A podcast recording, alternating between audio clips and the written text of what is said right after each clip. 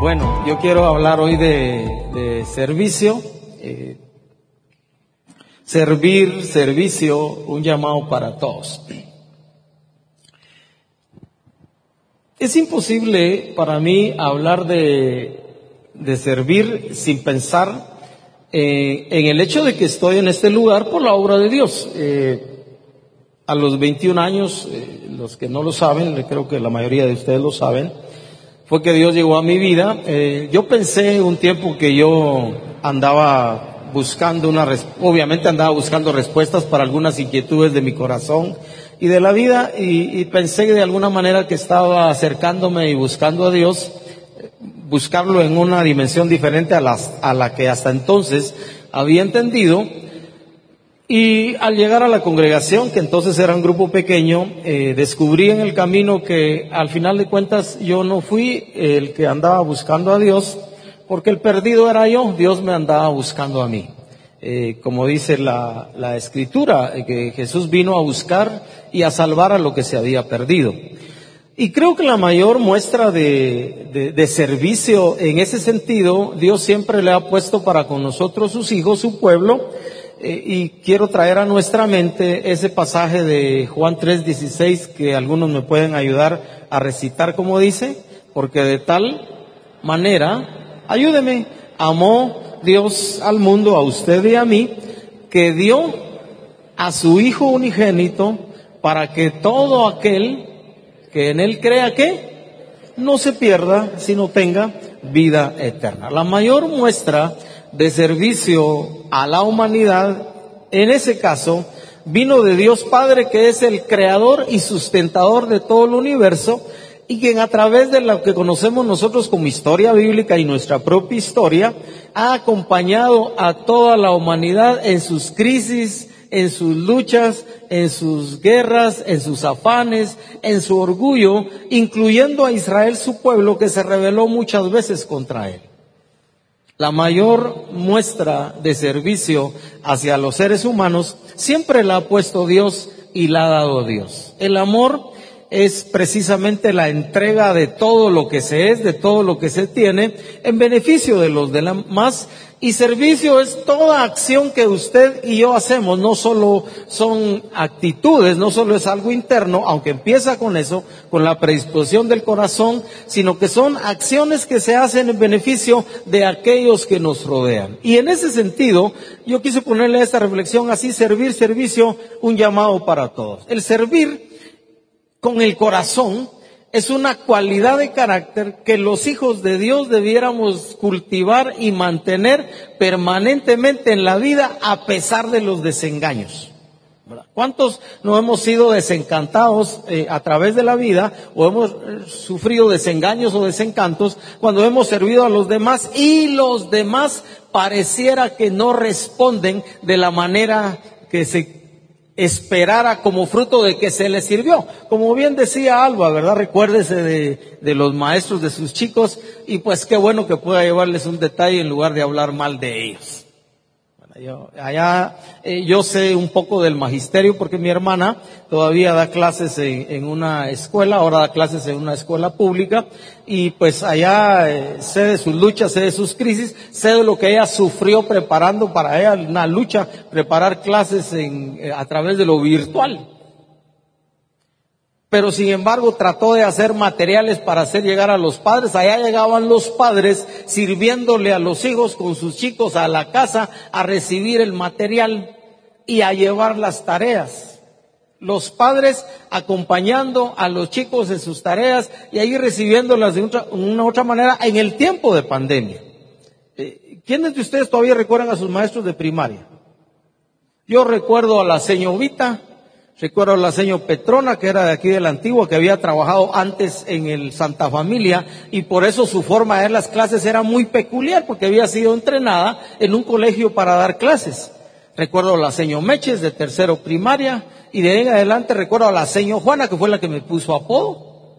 Eso no se olvida, cuando una maestra le pone un apodo, no se, no se olvida. La recuerdo más por eso que por todo lo que me enseñó. Quique Gavilán me decía, yo no sé por qué, había un chiste en ese tiempo, que, los que lo recuerdan, todos los jóvenes no, no van a atinarle a eso, Quique Gavilán. Ella no decía Octaviano Enrique Rodas González, presente, decía yo, no. Quique Gavilán decía. ¿Y qué tenía que decir yo? Presente. Y recuerdo mi maestro de, quinto y de sexto, don Marcelo Miranda, que si no recuerdo mal ya murió, que dejó una huella muy, bueno, cada uno de ellos dejó una huella en mi corazón. En aquel tiempo, eh, yo no sé hoy Alba cómo es la historia, pero según yo en aquel tiempo los padres se arropaban un poquito más, creo que muchos maestros los hacen hoy, perdón, no dije padres, los maestros se arropaban un, poco más ese hecho de ser casi como padres para nosotros. De hecho nos sentaban la mano, le cuento. Nunca, a mí me pegaron en la escuela, Ah, creo que sí. A un día me pusieron de plantón ahí en San Miguel, en la plaza. El, plantón en San Miguel no solo era en la escuela, sino en la plazuela. Usted, porque la escuela estaba en la plazuela, ahí está todavía la plazuela, ahí me pusieron de plantón en la, eh, abajo en la campana. ¿Por qué? Porque yo tiré una piedra y le pegué a la campana del templo católico que está ahí en la plaza. Y eso fue casi como un sacrilegio, una herejía, qué sé yo, y ahí me tuvieron de plantón. Y todo el, pueblo, la parte del pueblo de San Miguel que pasaba, lo miraba uno de plantón, ah, ese niño se portó mal, lo castigaron. Esas huellas quedan en el corazón, pero por supuesto también los que nos enseñaron a decir AIOU. Yo no empecé haciendo puntitos, yo no entré como algunos de ustedes meten a sus chicos desde los dos, tres años, algunos los meten casi a, a sala cuna, dicen los educadores por ahí, los que sirven de, educadores y estudiosos de la educación, que lo ideal es esperar hasta los cinco años para meter a los niños a la escuela y que esos otros, esos otros cinco años debieran a, pasándolos en casa eh, para que los, los, padres nos ayuden a seguir definiendo la, la identidad de nuestra vida, porque luego viene la época en que nos vamos a la escuela. Yo entré a los siete años y le cuento que me sacaban con cincho. Mis papás queriendo servirme por amor, a cinchazos me sacaban porque yo no quería ir a la escuela hasta que ya después de un año de, de, cinchazos, pues ni modo, vaya para que ya de ocho años que me cinchasearan y todo lo demás. Pero eso es servicio también, lo que hacen los padres, lo que hacen los maestros. El arroparse esa tarea de maestros que están acá de servir a los chicos. Yo tengo de cerca, lo quiero mencionar a propósito a Julieta, porque esta Julieta ama tanto lo que hace, aunque a veces ya quiere, ya quiere jubilarse de todo lo que ha llevado a través de los años, ella se hace amigo de los chicos y para bendiciendo a los chicos y sirviendo a los chicos y llevándolos a veces a la casa y cuando están enfermos ora por ellos. Y ahí mira cómo se extiende. ¿Por qué? Porque para ella su vocación de magisterio y de la vida es entregar su corazón a los chicos, no solo una clase. Y sufre, miro que sufre las cosas que los padres de los chicos sufren también. Eso es servicio a la gente. Por supuesto, las cosas que hacemos también en la vida de la iglesia local. Pero sirve porque servicio es un llamado para todos y es toda la vida. Yo, mi vida cambió radicalmente cuando yo aprendí que servicio era toda mi vida. Cuando yo llegué a la congregación, eh, se oía mencionar este dicho, no sé si usted lo oyó. Eh, mira, y, eh, y tú en qué, en qué, en qué sirves en la congregación. No, yo no tengo, yo no tengo, yo no tengo, ¿cómo decían? Yo no tengo privilegio, era la palabra que usaba. ¿Cuál es tu privilegio? Decían. No, yo no tengo privilegio, decían. Porque privilegio tenían los que tocaban una batería, un teclado o cantaban. Privilegio tenían, en nuestro caso, digamos, los que son coordinadores o anfitriones de una iglesia en el hogar o de un grupo de una mujer. O privilegio era el equipo de trabajo que atendía a los jóvenes. Y es, o, o ujieres, servidores, los que hacen alguna otra cosa en la congregación. Esos eran los que tenían privilegio. Entonces uno decía, no, yo no tengo privilegio. Y entonces se sentía uno un poquito inadecuado dentro de la vida congregacional porque no tenía privilegio. Y le comento, yo lo he dicho una que otra vez, también quiero recordarlo a propósito, que como yo trabajaba en una empresa donde cultivábamos rosas y las enviaban todas a los Estados Unidos, solo las de segunda calidad las dejaban aquí en Guatemala, entonces yo creía que mientras procuraba cultivar de la mejor manera las flores y contribuir también con mis compañeros de trabajo para el bien de la empresa, yo creía que no servía, mientras que Haroldo Arevalo y Pedro Hernández y Goito Vázquez y Hugo Caballeros que estaban en la congregación, más el comedor que un tiempo funcionó allá en las instalaciones de Antigua, ellos le servían a Dios y yo pobrecito estaba allá entre las rosas aguantando a mi jefe y a todos los trabajadores. Pero un día Dios, me habló a mi corazón y entendí que mi estar en ese lugar en la empresa era parte de mi servicio y mi dedicación a Dios, de la misma manera, hijos que están acá y que viven con sus padres, que estar en casa. eh, mientras vivimos en casa, mientras estamos en casa, podemos servirle a Dios sirviéndole a los papás, aunque nos cuesta. Servicio es cuando un padre, una madre, se entregan a sus hijos en los años pequeños de la vida y tienen que hacer todo lo que hacen en beneficio nuestro y nosotros no nos damos cuenta y cuando ya nos crecen un poquito las patas, como me dijo un día mi mamá. Entonces se nos va la onda y nos rebelamos contra ustedes. Y ustedes los papás, a pesar de nuestras rebeldías, nos siguen sirviendo porque ustedes al final de cuentas nos trajeron a este mundo. Un día yo me molesté con mi mamá y, le dije, ella me reclamó que la ropa y que la comida y todo lo demás, entonces yo de ocurrente no puedo decir de otra cosa, y le pedí perdón a ella en vida del asunto, le dije, yo no pedí venir a este mundo y se lo dije de mal modo. Ahí fue donde surgió la frase que yo recopilé de mi madre, si pues me dijo, así tranquila ella, sin ponerse enojada, como ya te crecieron un poquito las patas, disculpe lo que voy a decir, me dijo, ya se te olvidó quién te limpió las nalgas, me dijo. Perdón a los que están viendo en la grabación, pero así me dijo. Y se fue tranquila y sabe, me dejó helado, porque yo tenía entonces ya como 16, 17 años. Me dejó helado, porque era la verdad. A uno solo le crecen un poquito los pies y la cabeza ya no digamos, y ya se olvida todo el bien que ustedes los padres hicieron por nosotros sirviéndonos en esas épocas difíciles de la vida, que como yo he dicho una que otra vez a algunos jóvenes, démosle gracias a Dios que nuestros papás no se cansaron y dijeron, ya me cansé de cuidar a este, y nos doblaron el cuellito de chico y entiérrenlo pues, y piden perdón por asesinato. No, no se vale. Ah. Gracias a Dios nuestros papás no llegaron a ese punto, ¿ah? Ya están de, ¿cuántos años, Jimena? 15. ¿Y tú? 13. Y Felipe y Andrea siguen ahí viendo cómo, cómo invierte, servicio. Porque eso es literalmente la vida. Un, llamado para todos. Entonces a mí me cambió la mentalidad cuando entendí eso y aunque me gustaba trabajar bien y hacer las cosas bien, aparte de que me gustaba eh, recibir mi salario cada quincena, pagaba al principio y después cada semana, después aprendí que podía servir mejor porque lo hacía primero pensando en Dios como bien aprendí de la Biblia, trabajen para agradar al ojo que les ve desde los cielos más que para, al ojo, para agradar al ojo que les ve desde la tierra, porque así generalmente somos muchos trabajadores.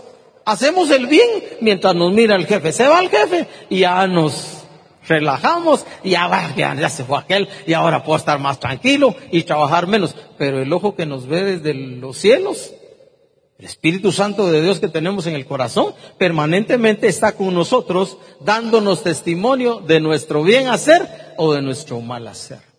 Servimos en los lugares donde estamos trabajando en una empresa cuando llegamos a tiempo y aprendimos que a tiempo no llegar a las 10, en el caso de la reunión hoy, sino llegar antesito a la empresa.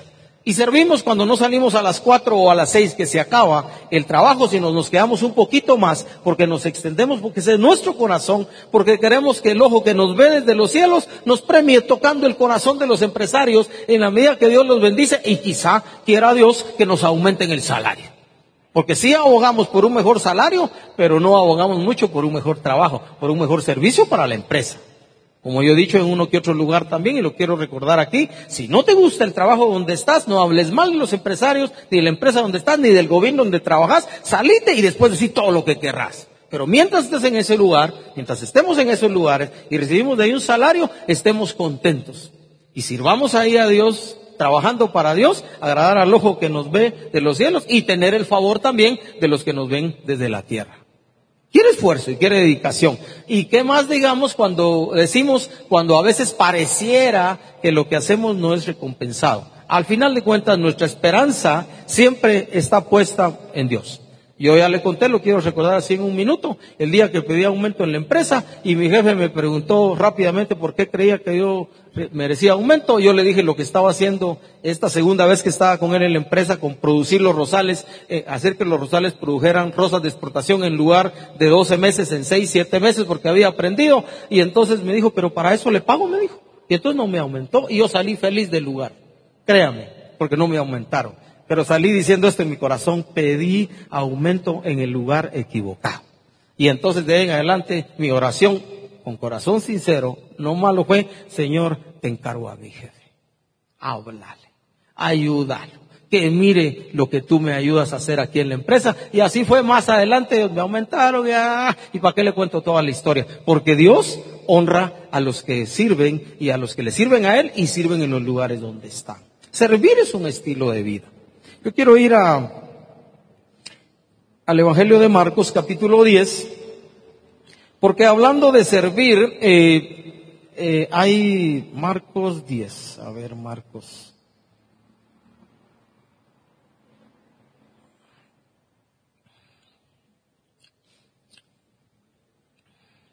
Esta es una tendencia común, eh, por así decirlo, dentro de la gente que conoce poco o no conoce mucho de las cosas de Dios. A ver si lo hay. Y estas son palabras que está hablando Jesús a sus discípulos tratando de enseñarles el valor del servicio. entonces en Marcos 10:42, vamos a empezar ahí a la mitad. Eh, por supuesto, antes había, eh, esta enseñanza viene a raíz de que familiares de los discípulos, uno eh, querían que uno se sentara, cuando vengas en tu reino, ah, concédeme que uno de mis hijos esté a tu, ¿qué? Izquierda y el otro a la derecha. Alguien estaba pidiendo ese favor, nada más. La derecha y la izquierda ahí a la par de Jesús. Y entonces viene Jesús y les enseña en el 42 y les dice, saben que los que son tenidos por gobernantes de las naciones se enseñorean de ellas y sus grandes ejercen sobre ellas potestad. En otras palabras, es muy natural que aquellos que están en autoridad la ejerzan de una manera incorrecta, que usa la palabra enseñorearse. Y enseñorearse es ser tan señor que a veces se oprime a los trabajadores. Y entonces viene la enseñanza y Jesús les dice, pero no será así entre ustedes. Nosotros los creyentes Está diciendo Jesús, tenemos que concebir, pensar de una manera diferente al momento de servir si estamos en funciones de autoridad. Y luego dice, sino el que quiera hacerse grande dentro de ustedes deberá ser servidor de todos. En otras palabras, Jesús está diciendo que hay una forma de ser grande en el reino de Dios y tiene que ver con servirle a la mayor cantidad de personas posibles con la mejor actitud del corazón. 44. Y el que de ustedes quiera ser el primero, dice, ¿será que? Siervo de todos. No hay mal, nada malo en querer ser primero. El asunto es qué camino elegimos y escogemos para eso. Y entonces pone el ejemplo de él mismo. Porque el Hijo del Hombre dice, no vino para ser servido, que pudo haberlo demandado, sino vino para servir y para dar su vida el rescate por muchos. Siempre la pauta, siempre el primer paso, siempre el ejemplo lo pone Dios. Ya leímos que Dios como Padre nos amó de tal manera que dio a su Hijo unigénito. Y luego viene Jesús encarnado. Él pudo haber pedido mientras estaba muriendo en la cruz legiones de ángeles para que vinieran y descuartizaran a todos los que lo estaban matando pero decidió quedarse esperando la muerte en la cruz y luego su resurrección, porque era el camino para nuestra redención, para comprarnos con precio de sangre y todo por amor. El Hijo del Hombre no vino para ser servido, vino para servir, vino para dar su vida en rescate por muchos. Servicio es cuando damos lo mejor del corazón a la gente que nos rodea. Y como nosotros estamos tratando de revertir ese dicho popular en Guatemala, candil de la calle, oscuridad de tu casa, empezamos en casa. Debiéramos empezar en casa. Yo debiera, si aquí estuviera mi hermana Julieta y Araceli, y estuviera Marco Tulio, y estuviera Ana Matilde y su esposo Tim, y estuviera Esther y Saúl y sus tres hijos y mis sobrinos, yo debiera estar parado aquí con libertad compartiendo este tema y ellos debieran, no debieran estar diciendo en su corazón, hipócrita. Miren lo que está diciendo, pero de eso no hace nada. Sino ellos debieran estar diciendo, afirmando en su corazón, ciertamente Quique es alguien que nos ha servido, o por lo menos se ha esforzado, debía decir, en tratar de servirnos a través de la vida. Estamos tratando de cambiar esos dichos que hay en Guatemala que tienen mucho sentido. Candil de la calle, oscuridad de, la casa. El Hijo del Hombre, Jesús, no vino para ser servido. De hecho, pudo demandarlo. Varias veces quisieron hacerlo rey. Y él se escabulló, se escapó, porque la gente siempre somos llamados, cuando hay gente que nos bendice, cuando hay gente que nos ayuda, queremos a veces subirlos en un pedestal en el que no deben estar. Por supuesto, debemos estar agradecidos con ellos. Pero ni Jesús quiso aceptar un pedestal que no era el tiempo para tener. Esa es la realidad. Llegó el momento, vamos a ir un ratito al capítulo 2 de Filipenses, donde, vamos de una vez a propósito, capítulo 2 de Filipenses, donde llegó el momento en que él iba a ser exaltado, pero su exaltación vino de Dios. Filipenses capítulo 2. Estamos hablando de servir, servicio, un llamado para usted, un llamado para mí. Pablo en el libro de Filipenses capítulo 2 empieza diciendo de esta manera, por tanto, si hay alguna consolación en Cristo, si hay algún consuelo de amor, si hay alguna comunión del Espíritu, si algún efecto entrañable, si alguna misericordia, completad mi gozo sintiendo lo mismo, teniendo el mismo amor, unánimes, sintiendo una misma cosa, nada mire, mire, mire qué interesante. Nada hagan por contienda o por vanagloria. ¿Cómo nos cuesta cuidarnos del orgullo? Uno tiene que cuidar. Yo tengo que cuidar los motivos de mi corazón para servir permanentemente. ¿Por qué quiero ayudar a mi familia? ¿Por qué quiero servirle a mi familia? ¿Por qué quiero servirle a ustedes? ¿Por qué quiero atravesar a una señora si estoy en una calle y no tiene cómo pasar y está muy grande? ¿Por qué quiero a veces parar en el tráfico y ver que no vengan motos para que pase la gente? Es un motivo correcto, puro en mi corazón. Tengo la motivación correcta. No hagan nada por contienda y menos por vanagloria. Que el asunto no sea que ustedes sean exaltados en ese sentido. Antes bien dice con humildad y luego dice estimando cada uno a los demás como superiores a él mismo. Uno debiera ver a toda la gente con la que comparte como mejor que uno, como mayor que uno, superior a mí mismo. Y eso solo lo puede hacer uno en el Señor. Cuando uno considera en los seres humanos que lo rodean, que son imagen de Dios, y en el caso de ustedes, pueblo de Dios, hijos de Dios, comprados por la sangre de Jesús, yo me tengo, tengo al, al, tratarlos a ustedes, tengo que pensar en el valor que Dios les da como imagen y semejanza suya, pero también como redimidos y comprados por la sangre de Jesús. Si no lo hago así, voy a aprovechar la función que tengo para hacer cosas incorrectas.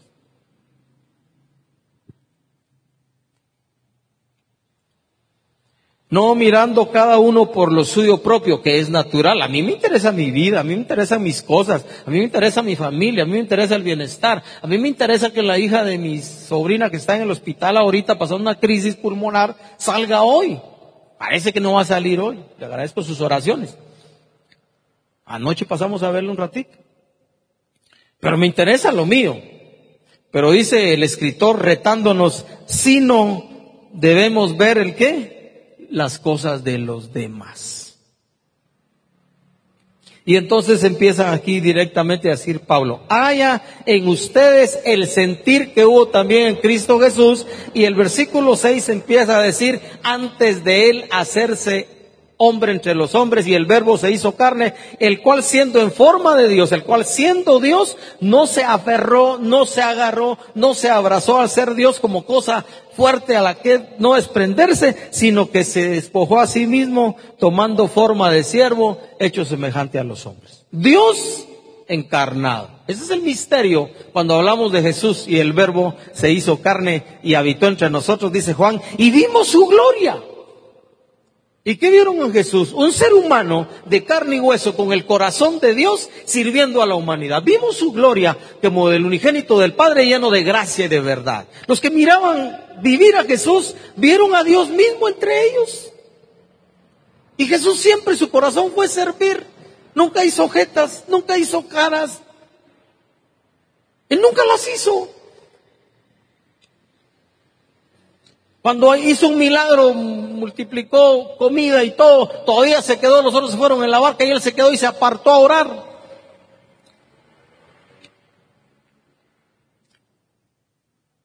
La gente lo machucaba en una ocasión y ahí andaban los discípulos y de repente alguien lo tocó de una manera diferente. Él supo que había salido poder de él. ¿Y quién me tocó? Y los discípulos, Señor, todos te apretujan.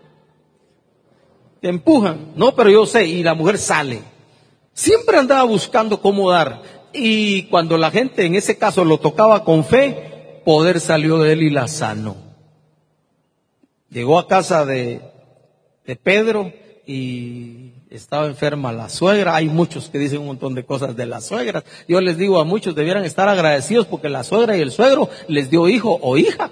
Ya suficiente razón para estar agradecidos con ellos. Y sanó. Muchos no hubieran sanado a la suegra, ahí que se quede enferma, ahí que se muera, ahí que se vaya, que viva, pero que viva lejos, dicen algunos. Ingratos, va. Y si no fuera por la suegra y el suegro no tuvieran marido o marida,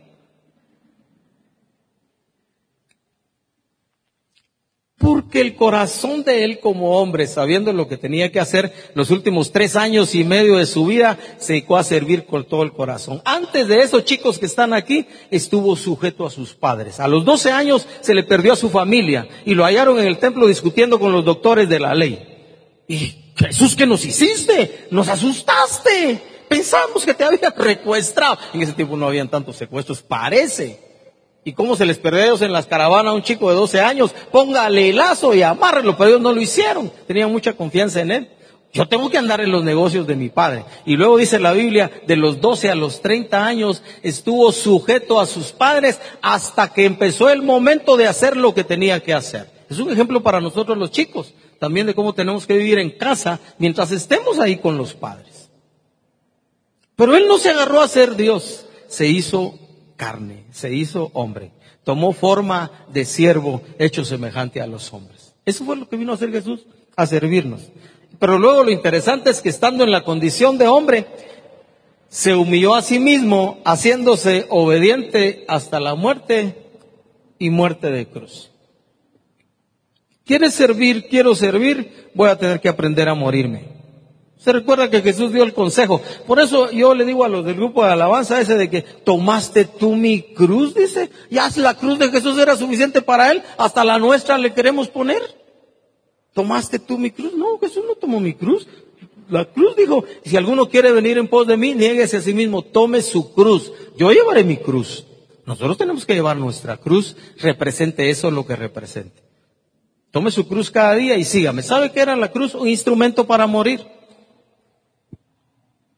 Y la cruz nos habla de morir a nuestros deseos, a, a veces a nuestro tiempo, sin descuidar la familia, sin descuidar el estudio, sin descuidar el trabajo, para servir a los demás. Porque el servicio es sacrificio.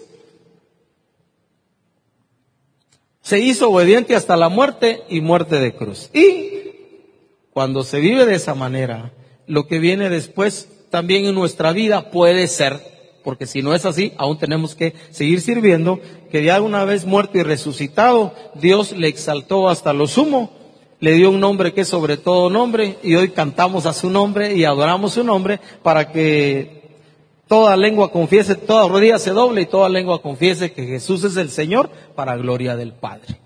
Una vez muerto, una vez resucitado, una vez terminó la obra que tenía que hacer, entonces sí, lleva el momento de la exaltación. Recuerda que la Biblia dice también que el que se exalta será qué? Humillado, porque fuera de tiempo no es correcto, pero dice que el que se humilla será qué? Exaltado. Eso lo hace Dios. Para mí la vida es como un camino donde hay dos escaleras, una hacia abajo y una hacia arriba. En la, yo, mi deber es caminar en la escalera siempre hacia abajo, buscando servir. Y en la para arriba, si Dios quiere hacerlo, está bien y si no, está bien también. De todas maneras, quiero seguir albergando y teniendo en mi corazón el deseo de servir porque Dios ya lo hizo por mí. Todo lo que era necesario hacer para que un reino inconmovible fuera ofrecido para mí y me está esperando del otro lado, Jesús ya lo hizo en la cruz. Y el libro de Hebreos dice, recibiendo nosotros un reino inconmovible en el cual un día estaremos, sirvamos a Dios con gratitud y reverencia. Todo lo que había que hacer para que usted y yo fuéramos reconocidos como hijos redimidos por la sangre de Jesús ya fue hecho. Comprados con precio. Nuestro nombre fue escrito en el libro de los cielos. Lo que queda es el final y mientras tanto pues yo ya llevo cuarenta y pico de años de estar en la congregación y como dice Pablo, me lo he apropiado para mí, me seguiré desgastando con tal que cumpla el propósito para el cual Dios me llamó. Estoy claro, trato de estar claro hasta donde la, percepción que Dios me permite tener de la vida hay en mi corazón. Trato de estar claro en estar haciendo lo que Dios quiere, porque al final de cuentas eso es lo trascendente en la vida. Siempre hacer lo que Dios quiere. Pero servir es tu vida, mi vida dedicada a la familia, dedicada a los amigos, dedicado al vecindario, dedicado al trabajo, de una manera correcta, con las motivaciones correctas. Sirvan a Dios con alegría, dice el salmista. Sirvan con gozo, que no sea pesado. Que nunca perdamos nuestro primer amor. A veces hacemos y hacemos y hacemos como uno de los mensajes a una de las iglesias de, Apocalipsis, pero perdemos los motivos, el motivo correcto. Por eso eh, Pablo también en uno de sus escritos pone ese sello. Todas vuestras cosas sean hechas con qué? Con amor. Es el sello por excelencia para las cosas. Todas vuestras cosas sean hechas con amor. Y entonces recibe reconocimiento de Dios. Sigue sirviendo como padre y como abuelo, como tío, como hermano, como trabajador, como empresario, como guatemalteco tenemos la expectativa de lo que va a ocurrir hoy, digo yo, con las elecciones, ¿verdad? Por cierto, a terminar vamos a tomar un minuto para orar por esta nación. Yo no he ido a votar todavía, voy a votar más tarde. Si no ha votado, le animo a votar. En medio de todo el menú que hay, haga la mejor elección. Pídale guía a Dios, el voto es secreto, pero vote responsablemente. Guatemala es un país que Dios ama, un país al que Dios nos ha servido de muchas maneras, de muchas maneras. Hizo que soberanamente las puertas de esta nación se abrieran a la predicación del Evangelio después de unos buenos años de persecución y de unos cuantos mártires que sus nombres están en las crónicas en un libro en México.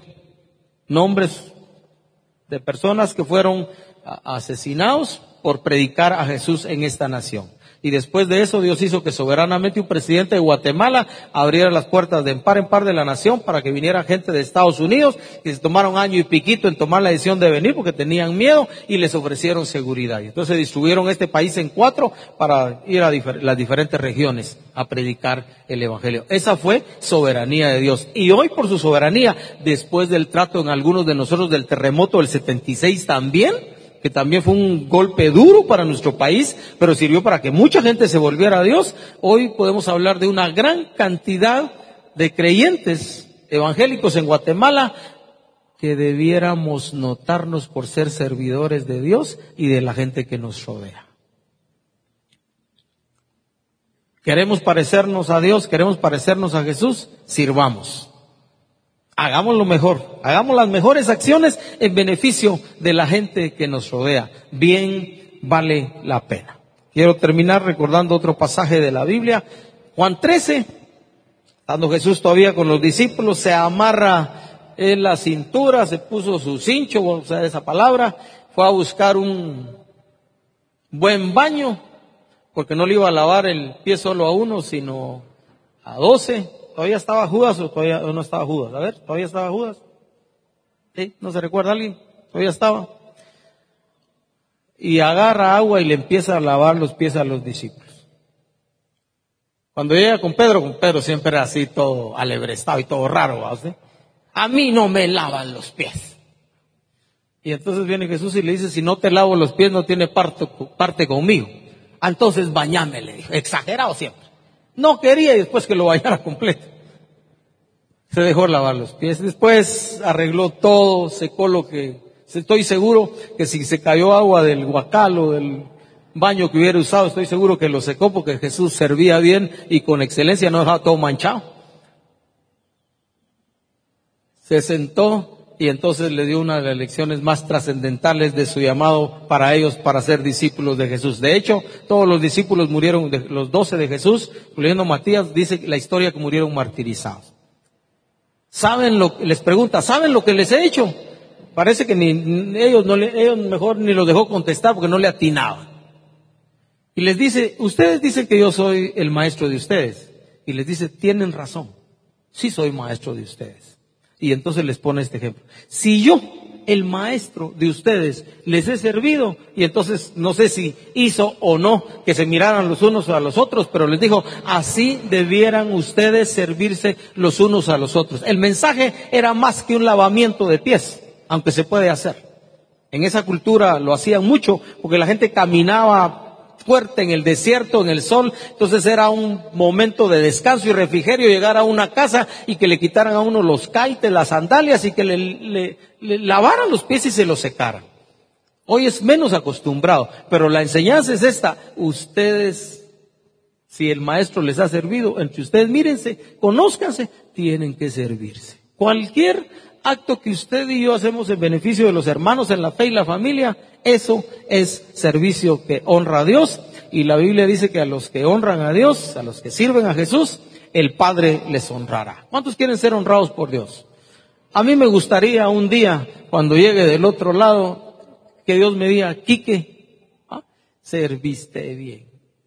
Bueno, con solo que me diga, te esforzaste en hacerlo bien, ya habré ganado. Porque al final de cuentas esa es nuestra meta. Sacar una sonrisa al corazón de Dios, al corazón de nuestro Señor y Salvador Jesucristo. Pongámonos de pie, vamos a, orar.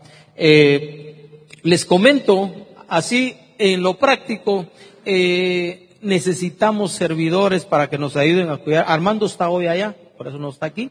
Necesitamos servidores para cuidar el parqueo nos está costando conseguir maestros para los niños, aunque ya hay un grupo, como vieron, algunos no vinieron hoy, ya hay un equipo. Estamos pensando ver cómo se restaura las reuniones de matrimonios para, parejas. De repente surge alguien con un, eh, llamado para servir a, mujeres que por X o Y circunstancias están al frente de una familia. Entonces hay mucho que hacer aquí, pero afuera hay un mundo sediento de que alguien le sirva y usted y yo fuimos llamados para hacerlo. Oremos primero por Guatemala y después oramos por esto. Señor, nosotros queremos hoy tomar un momentito para orar por nuestra nación. Esta Guatemala, Dios amado, que tú amas y hemos tenido testimonio a través de la historia. Hoy nosotros en este lugar y muchos otros en otras instalaciones tienen toda la libertad, plena libertad de poder reunirse, Señor, sin persecuciones y eso es parte de lo que tú has hecho en esta nación por nosotros. Así que levantamos a esta Guatemala delante de tu trono en este tiempo en el que los guatemaltecos están viajando, acudiendo a votar, a poner su voto en las urnas y Señor, como hemos orado en este tiempo por esta nación, nosotros te pedimos el gobernante que más corresponda a tu plan y tu propósito para nuestra Guatemala. No es lo que nos gusta. No es lo que queremos, aunque queremos una Guatemala mejor. Queremos y oramos por una Guatemala en paz sin todas esas circunstancias que tanto nos afectan y nos intranquilizan cuando salimos a la calle. Pero nosotros hoy delante de tu trono ponemos nuestro corazón para pedirte que el gobernante que quede en este tiempo de elecciones sea lo que mejor corresponda a tu plan y tu propósito para nuestra nación. Y ayúdanos a nosotros una vez llegue la elección final a aceptar no solo al presidente sino a los diputados, a los que queden de, de alcaldes y consejos municipales y de la misma manera luego los que este el nuevo gobernante elija para diferentes puestos de gobernadores y otras funciones. Y Señor desde ya por anticipado oramos por esa gente que va a estar ahí para que tu temor caiga, llegue a sus corazones y ellos puedan reconocer que un día darán cuentas a ti de la forma en que administren las funciones para las cuales fueron llamados o elegidos. Gracias por Guatemala, gracias por esta nación. Oramos por esa paz en nuestra nación y esa misma paz en todas las naciones del mundo. Y Señor, también queremos darte gracias por el privilegio que tenemos de servirte y de servir en nuestra familia, servir en el trabajo, servir en nuestra nación, servir en nuestro vecindario, Señor, que aprovechemos al máximo cada puerta que tú abres, cada contacto que tenemos para nosotros extendernos en amor hacia esas personas que conocemos y que a través de nosotros la gente pueda experimentar un corazón que te sirve, un corazón que te ama cuando mire que les servimos y que les amamos a ellos también. Gracias por llamarnos y gracias por abrir nuestro entendimiento para que contemplemos esa dimensión de tu corazón que nos llamaste, Señor, a ser reflejo de tu carácter a todos aquellos que nos rodean. Gracias Jesús por trazar el camino. Gracias Jesús por ser nuestro ejemplo. Y gracias Padre por amarnos de la manera que nos amaste, entregando lo mejor de tu corazón, entregando a tu Hijo por nosotros. Estamos agradecidos con la salvación que nos has dado. Te honramos y te glorificamos en todo, Señor. En el nombre de Jesús. Amén. Y quiero invitarte a dar una ofrenda de palmas con todo tu corazón y con gratitud al Señor por la obra que ha hecho en tu vida. Gracias, Señor. Te honramos a ti. Estamos agradecidos contigo.